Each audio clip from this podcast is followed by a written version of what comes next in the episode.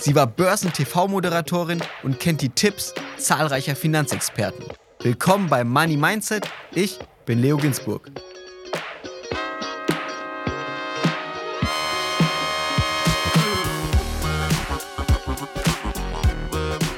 Disclaimer. Die Inhalte dieses Podcasts beinhalten keine Kaufempfehlung der Redaktion. Aktien, Kryptowährungen und Investments sind grundsätzlich mit Risiko verbunden.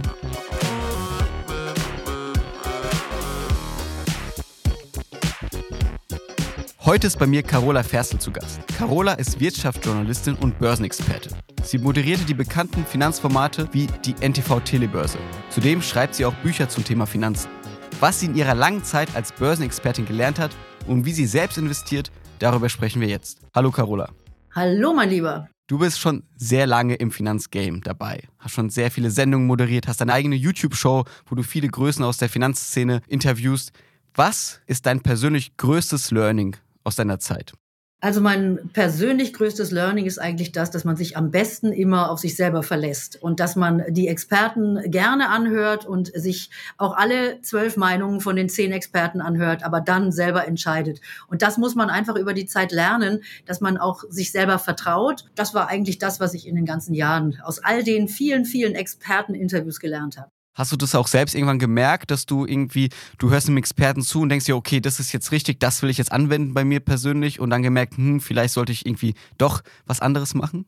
Naja, das sind verschiedene Dinge. Einmal ist es natürlich deine eigene Anlagementalität, die möglicherweise anders ist als die eines Experten. Das ist ja mal das eine. Also da kannst du dir die Thesen anhören und sagst, so mache ich es trotzdem nicht. Und dann ist es natürlich so, wenn du viele Meinungen hörst zu einem Thema, keiner hat eine Glaskugel. Das ist das Wichtigste. Das heißt, du wirst eben auch jede Meinung finden. Also wenn du dich mit 100 Leuten unterhältst, dann äh, hast du wahrscheinlich 50 Leute, die sagen, die Zinsen steigen weiter und 50 Leute, die sagen werden, die Zinsen werden jetzt bald wieder fallen. Also insofern, es hilft nichts. Du bist am Ende gefragt und musst dich selber entscheiden. Wie lange hast du gebraucht, um deine persönliche Anlagestrategie zu entwickeln? Das ging bei mir ja schon recht früh los, dass ich Geld gespart habe, erstmal so als junges Mädchen und habe im Grunde genommen immer gewusst, wie meine Anlagestrategie aussieht. Also, dass ich gerne eben langfristig investiere, dass ich gerne mich wenig damit beschäftige, dass ich also ähm, sozusagen einen Autopiloten drin habe in meiner Anlagestrategie. Das war mir eigentlich das Liebste. Und dann kommt als kleines Sahnetüpfelchen obendrauf immer so ein bisschen die einzelne Aktie, mit der man sich dann auch durchaus mal verzocken darf. Wir sprechen gleich ein bisschen konkreter, wie du investierst, aber lass uns kurz in die Vergangenheit gehen. Wie war es bei dir im Elternhaus? Was war da für eine Beziehung zum Thema Geld?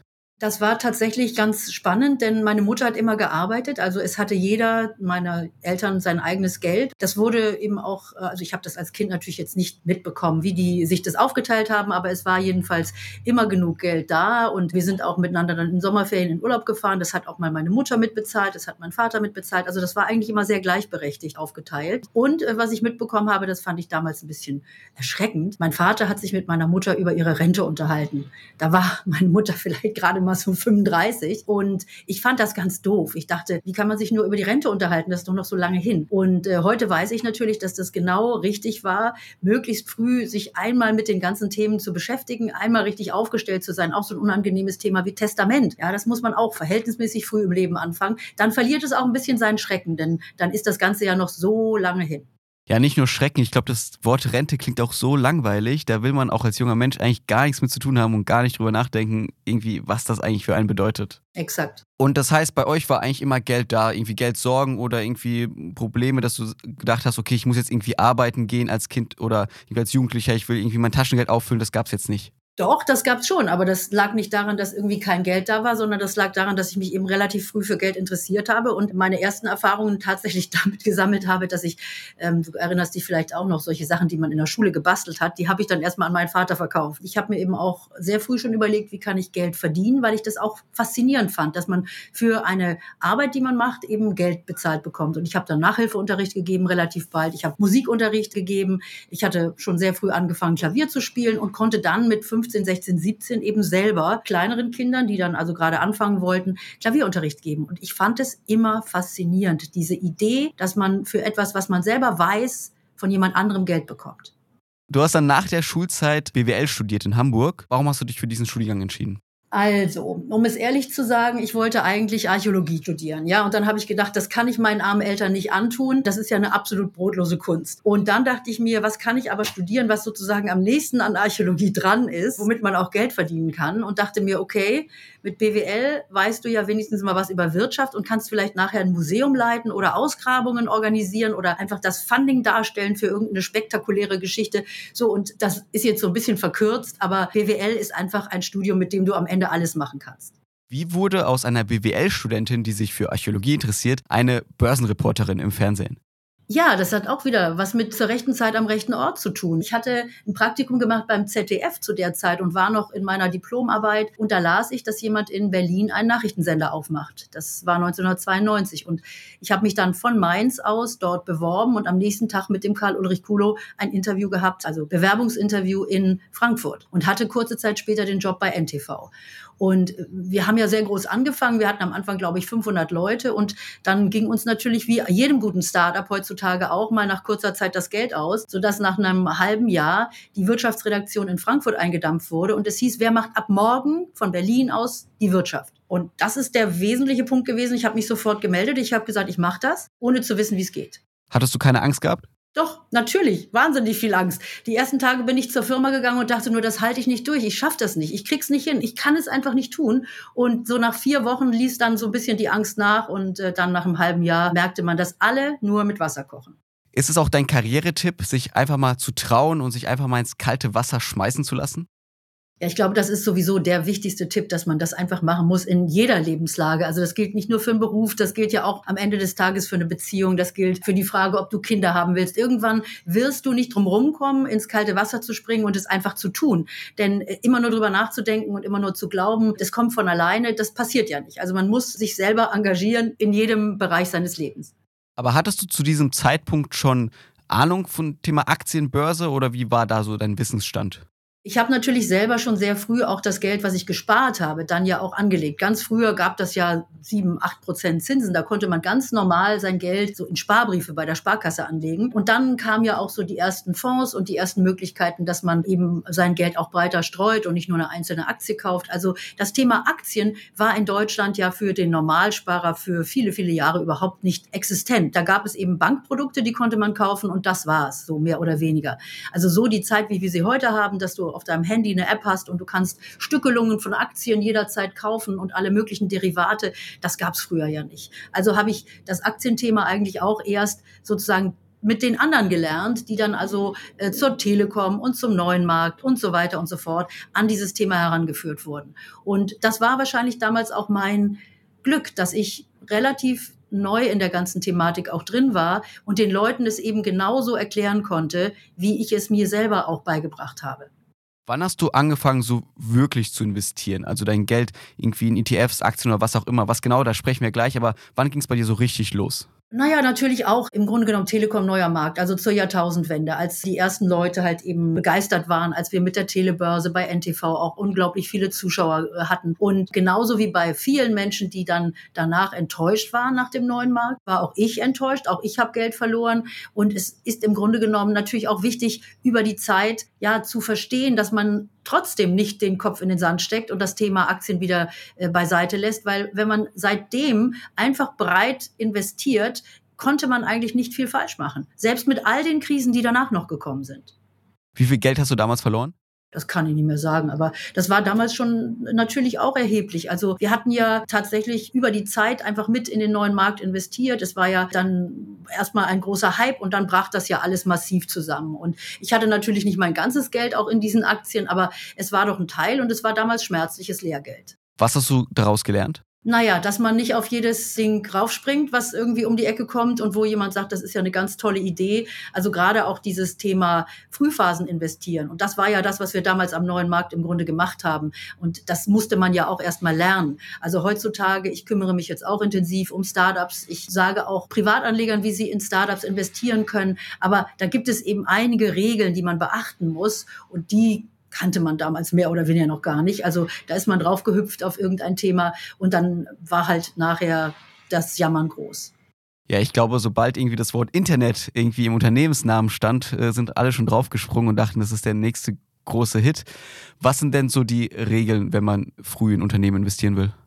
Naja, also man muss sich das Unternehmen auf jeden Fall mal angucken und man darf nicht nur auf den Namen gucken. Und wenn da irgendwie ein äh, Hype-Wort drinsteht, neulich war das ja dann auch das Thema NFT, also das waren ja dann so andere Bereiche. Und da gibt's wieder eine ganze neue Generation von Menschen, die wahrscheinlich in einem bestimmten Anlagefeld sich die Finger verbrennen und möglicherweise sagen, ich will damit nichts mehr zu tun haben. Also wir hatten über die Jahre dann erst die, die Crypto-Coins, damit konnte man Geld gewinnen und dann auch ganz schnell wieder verlieren. Dann gab's die NFTs. So, also äh, was vielleicht ganz wichtig ist, wenn man in diesen frühen Phasen dabei dabei sein will. Man muss auch hier genau hingucken, was man kauft. Und man darf nicht sein ganzes Geld auf eine Karte setzen. Das ist auch das ganz, ganz Wichtige. Also auch beim Start-up investieren. Ich höre das immer wieder, auch insbesondere Frauen möchten gerne in Frauenunternehmen investieren und finden dann eins, wo sie investieren können und hoffen, dass das jetzt sozusagen das neue Amazon wird. Aber die Chance, dass das passiert, ist so minimal wie ein Lottogewinn. Also das Anlegen, da kommen wir ja vielleicht noch drauf, ist grundsätzlich immer besser, wenn man sein Geld auf mehrere Firmen streut und nicht nur alles auf eine Karte setzt. Und natürlich heißt auch das, dass man eben kleinere Beträge dann in jedes einzelne Ding investiert, was auch immer man machen möchte, gilt auch für ganz normale Aktien. Man sollte eben nicht alle Eier in einen Korb legen, sondern möglichst breit streuen. Das geht ja heute auch wunderbar mit ETF und Fonds.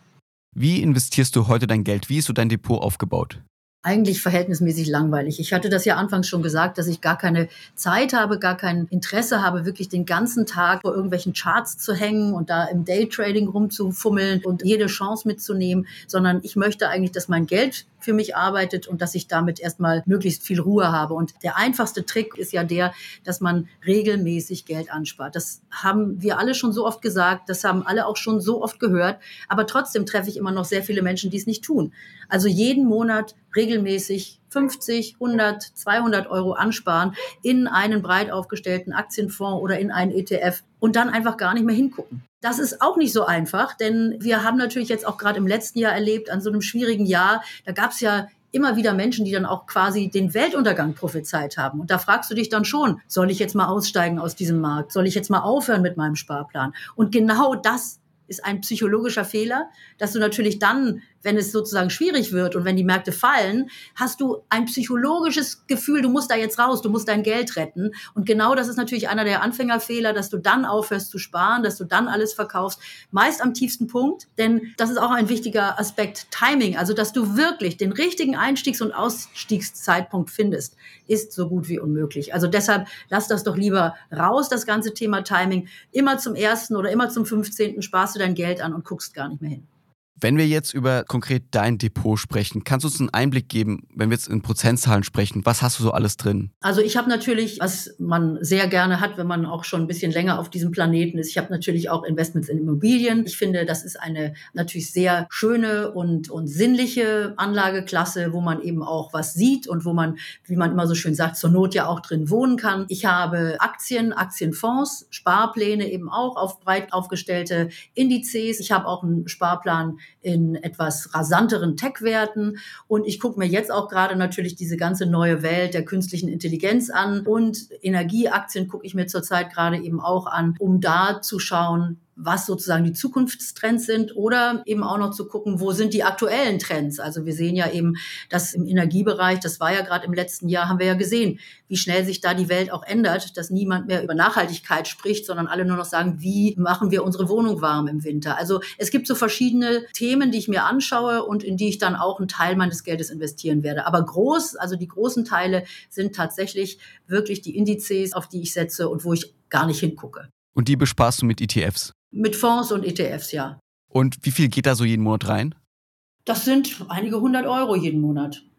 Und was ist dein Ziel damit? Also willst du dann irgendwann finanzielle Freiheit erreichen, in Frührente gehen können? Warum machst du das?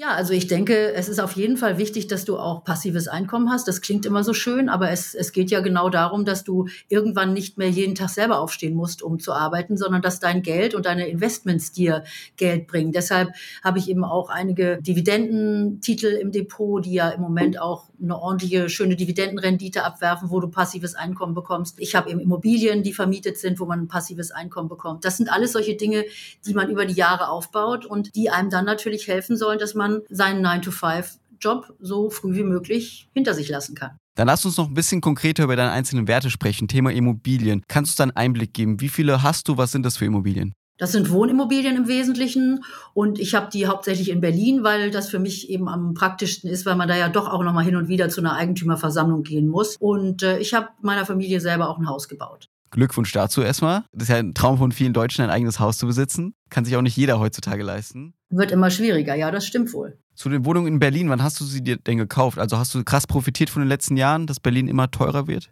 Ja, ich habe aber jetzt auch schon mal wieder was verkauft tatsächlich. Also das Schöne bei Immobilien ist ja, dass du die dann nach zehn Jahren steuerfrei verkaufen kannst. Und ich habe tatsächlich jetzt in diesen gestiegenen Markt auch rein verkauft.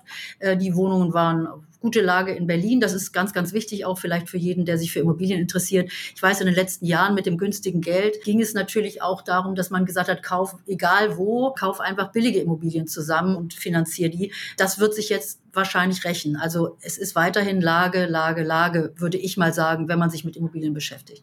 Bei dem Thema Aktien. Also das heißt, du hast ETFs, das ist sozusagen dein Grundbaustein, ETFs auf breit gestreute Indizes, da läuft jeden Monat was rein. Würdest du sagen, dass es irgendwie, wenn wir jetzt die Immobilien wegnehmen, wie viel Prozent von deinem Börsendepot besteht aus diesen ETFs? Sicherlich über 50 Prozent. Also alles andere, was irgendwo an Spielerei ist, also das ist auch immer ganz, ganz wichtig. Ich sehe das immer wie eine Pyramide, dass du wirklich die untere Basis muss einfach der größte Teil sein, der vollautomatisiert läuft, wo du gar nicht mehr hingucken willst, weil das ganze Geld da einfach erstmal arbeitet. Da, da willst du auch gar nicht rangehen. Und dann solche Themen wie Krypto und ähnliches gucke ich mir natürlich auch an, habe ich auch einen Teil meines Geldes in Bitcoin, aber das sind wirklich dann kleinere, deutlich kleinere Dosen, die ich dann da drin habe. Das ist für mich immer, geht immer weiter in die Spitze der Pyramide. Auch solche Themen wie künstliche Intelligenz und neue Technologien, alles ein kleinerer Teil meines Depots. Wenn du irgendwie neue Einzelaktien finden willst zu so Trendthemen wie künstliche Intelligenz, wie gehst du da vor? Wo findet man solche Aktien?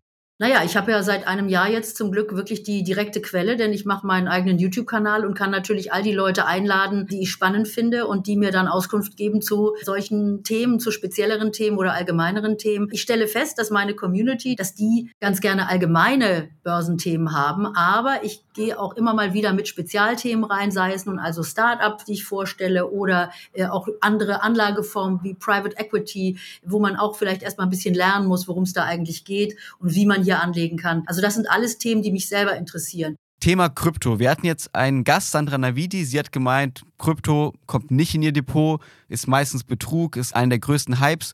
Wie stehst du dazu? Ich glaube schon, dass man da an bestimmter Stelle sich Krypto anguckt, aber Krypto ist ja auch nicht gleich Krypto. Also ich äh, gebe Sandra völlig recht, dass da also die meisten der Coins, die wir so sehen, sicherlich Betrug sind. Und ich meine, das erleben wir ja auch wieder jeden Tag, dass irgendwelche Influencer, dann also wirklich die großen YouTube-Stars, also ich rede jetzt nicht von den Finfluencern, sondern wirklich die Leute, die eigentlich erst recht keine Ahnung haben von dem ganzen Thema Krypto, die empfehlen dann ihrer Community irgendwelche Coins. Und ist ja klar, wenn du keine Ahnung, fünf Millionen Follower hast und du sagst denen, kauft mal bitte dieses hier, dass dann so ein Ding steigt. Und das ist ja self-fulfilling prophecy. Also ganz richtig, die meisten dieser Coins sind Betrugs Kisten sind Scams. Da wäre ich ganz, ganz vorsichtig. Aber das heißt nicht, dass man nicht in Bitcoin und Ethereum trotzdem Teil seines Geldes investieren kann, weil ich glaube auch, dass es wichtig ist, in diese neuartigen Anlageklassen auch zu investieren, um sich damit zu beschäftigen. Denn das machst du ja automatisch, wenn du hier Geld investierst. Und du bist auch investiert? Ja. Wie viel von deinem Depotanteil? Also die meisten Experten sagen ja nicht mehr als 5 bis 10 Prozent. Was ist bei dir so? Ist bei mir wahrscheinlich auch eher 5 Prozent als 10 Prozent. Jetzt in den aktuellen Zeiten Öl- und Gaspreise steigen. Wie stehst du generell zu Energieaktien, Rohstoffwerte, vielleicht Edelmetalle, Gold, das alles? Wie stehst du dazu?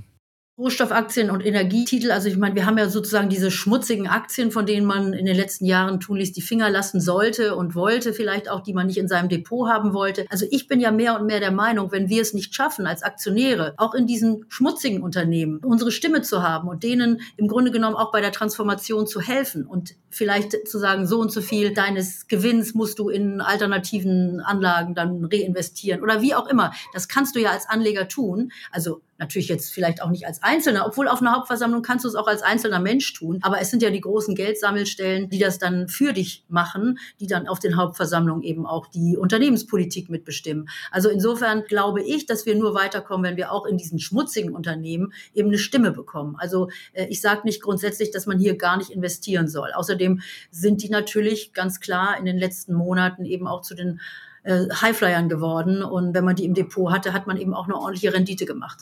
Das kann man jetzt moralisch verteufeln und sagen, das darf man auf gar keinen Fall. Aber wir wissen ja auch, dass wir ohne die äh, herkömmliche Energie nicht auskommen in der nächsten Zeit. Also diese Energiewende, die wir jetzt auf Biegen und Brechen durchziehen wollen, die kommt ja nicht ohne altmodische Energie aus. Das zu den Energieaktien. Gold ist immer eine Anlage, die ich auch gerne habe. Also Gold ist für mich auch so was Haptisches, wenn man physisches Gold tatsächlich im Tresor hat. Das kann man anfassen, das kann man sehen. Gold erlebt ja jetzt auch so eine Form von Renaissance, einfach mit den ganzen Schwierigkeiten, die wir überall sehen. Ich habe damals für einen, eines meiner Kinder einen kleinen Goldschatz angelegt. Das heißt, wir haben damals allen Verwandten gesagt, bringt zum Geburtstag oder zur Taufe oder zur Konfirmation später kleine Goldmünzen mit. Die sind ja auch nicht immer so groß. Es gibt ja auch die ganz berühmten Münzen eben in kleinerer Ausführung. Und äh, also ich liebe die Anlage in Gold, eben auch sehr emotional. Ja, und dann gucke ich mir auch ganz gerne so alternative Anlageklassen an. Das finde ich eben auch für all diejenigen Leute, die Geld anlegen wollen und die auch gleichzeitig schöne Dinge besitzen wollen. Finde ich ja sowas wie Uhren und Autos und Wein. Das finde ich eben auch sehr spannend. Damit beschäftige ich mich jetzt mehr und mehr auch auf meinem Kanal und äh, hoffe, dass ich da noch Menschen mitnehmen kann. Denn es macht tatsächlich Sinn, auch so, wenn du als Frau drüber nachdenkst, dir eine Handtasche zu kaufen. Es ist einfach besser zu wissen, welche du kaufen kannst, welche nämlich auch den Wert behält oder eher teurer wird und welche du eigentlich von vornherein abschreiben kannst. Aber wenn man die Handtasche dann ganze Zeit trägt, dann kann sie ja schon an Wert verlieren, oder? Das ist richtig, aber du kannst sie trotzdem möglicherweise nach 10, 20 Jahren immer noch zu dem Preis verkaufen, den du heute bezahlt hast. Das ist ja immerhin eine Wertbeständigkeit. Und wenn du sie wirklich, wenn du wirklich so als Anlageobjekt rangehst und sie in den Schrank legst, dann kannst du eben auch richtig damit Geld verdienen. Aber noch einfacher ist wahrscheinlich, sich einfach eine Louis Vuitton-Aktie zu kaufen, dann kann man noch von den Dividenden profitieren. Die Louis Vuitton-Aktie ist auch eine sehr schöne Sache. Da bist du auch noch beim Louis Vuitton Club dabei und wirst dann auch nochmal eingeladen, irgendwie mal einen schönen NSC äh, Cognac zu probieren und kannst dich da gleich noch mit anmelden. Also dann gehört dir ja auch ein Teil der Firma. Das ist sowieso die beste aller Welten, in der du beides machst. Hast du eine Louis Vuitton-Aktie? Nee, habe ich gerade nicht. Aber ist bestimmt ein gutes Investment. Ich habe es auch noch nicht, also außer dem MSCI World. Aber als Einzelaktie ist sie auch immer sehr attraktiv. Wir haben gerade auch vorher gesprochen, warum du das eigentlich alles machst. Du hast gesagt, du willst ein passives Einkommen auch aufbauen, früher in Rente gehen können. Wenn wir jetzt junge Hörerinnen und Hörer haben, die sagen, ey, ich finde es auch spannend, ich würde auch irgendwie gerne irgendwie früher aufhören zu arbeiten, beziehungsweise früher die Entscheidung haben, ob ich überhaupt zur Arbeit gehen muss. Deinem 25-jährigen, 18-jährigen Ich, was würdest du heute raten? Ehrlich gesagt nicht so viel anders. Also regelmäßig Cashflow produzieren, möglichst gucken, dass man davon so viel wie möglich zur Seite legen kann und dann passiert das eigentlich von allein. Nicht die verrücktesten Investments machen, eben auf seinen Bauch hören, so langweilig anlegen, wie man nur möchte, weil das ist eigentlich der Garant für Erfolg. Bloß nicht auf die Tipps der anderen hören, die einen irgendwo ins Risiko reintreiben wollen und dann einfach loslegen, ja, und nicht warten. Das ist das Allerwichtigste. Also nicht, nicht, nicht mit 25 sagen, jetzt habe ich aber gerade kein Geld, weil das ändert sich im Laufe des Lebens eigentlich gar nicht mehr. Man hat immer irgendwelche großen Verpflichtungen, die man gerade jetzt hat, die einen abhalten vom Geldanlegen. Und das muss man eben rausbekommen. Deshalb das Beste, gleich am Anfang des Monats Geld abbuchen lassen. Dann hat man das gar nicht mehr im Kopf.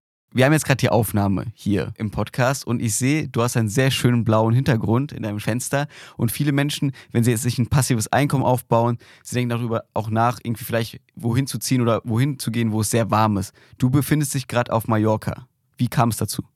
Also ich bin mit der Familie schon ganz lange in Mallorca eigentlich. Ich habe ja die Kinder mehr oder weniger auch großgezogen in den letzten Jahren und jetzt nehme ich mir eben die Freude und den Spaß heraus, eben länger hier zu bleiben, als die Kinder das können, denn die müssen jetzt studieren. Und äh, ja, habe jetzt sozusagen hier meine zweite Heimat und fast schon erste Heimat auf der Insel finde das eigentlich sehr, sehr schön, von hier aus arbeiten zu können. Das ist wirklich eine ganz faszinierende Sache. Das ist ja eigentlich durch Corona, so schrecklich diese Pandemie für uns alle war, aber durch Corona salonfähig geworden, dass du eben in einem Homeoffice bist. Und dieses Homeoffice kann eben da sein, wo du möchtest. Deshalb denke ich, dass es ganz wichtig ist, dass man anfängt zu leben, eben auch so schnell wie möglich. Also, dass man nicht jetzt erst bis 65 oder 67 wartet und sagt, dann gönne ich mir das, weil das bringt einfach nichts. Meine Mutter ist mit 63 gestorben und die hatte sich sicherlich auch vorgestellt, dass sie noch viele Jahre von ihrer Rente irgendwo im Warmen leben kann. Also deshalb appelliere ich daran, wirklich so früh wie möglich dran zu denken, so eine Work-Life-Balance, die heutzutage eben auch mit einem Ortswechsel zusammenkommen kann,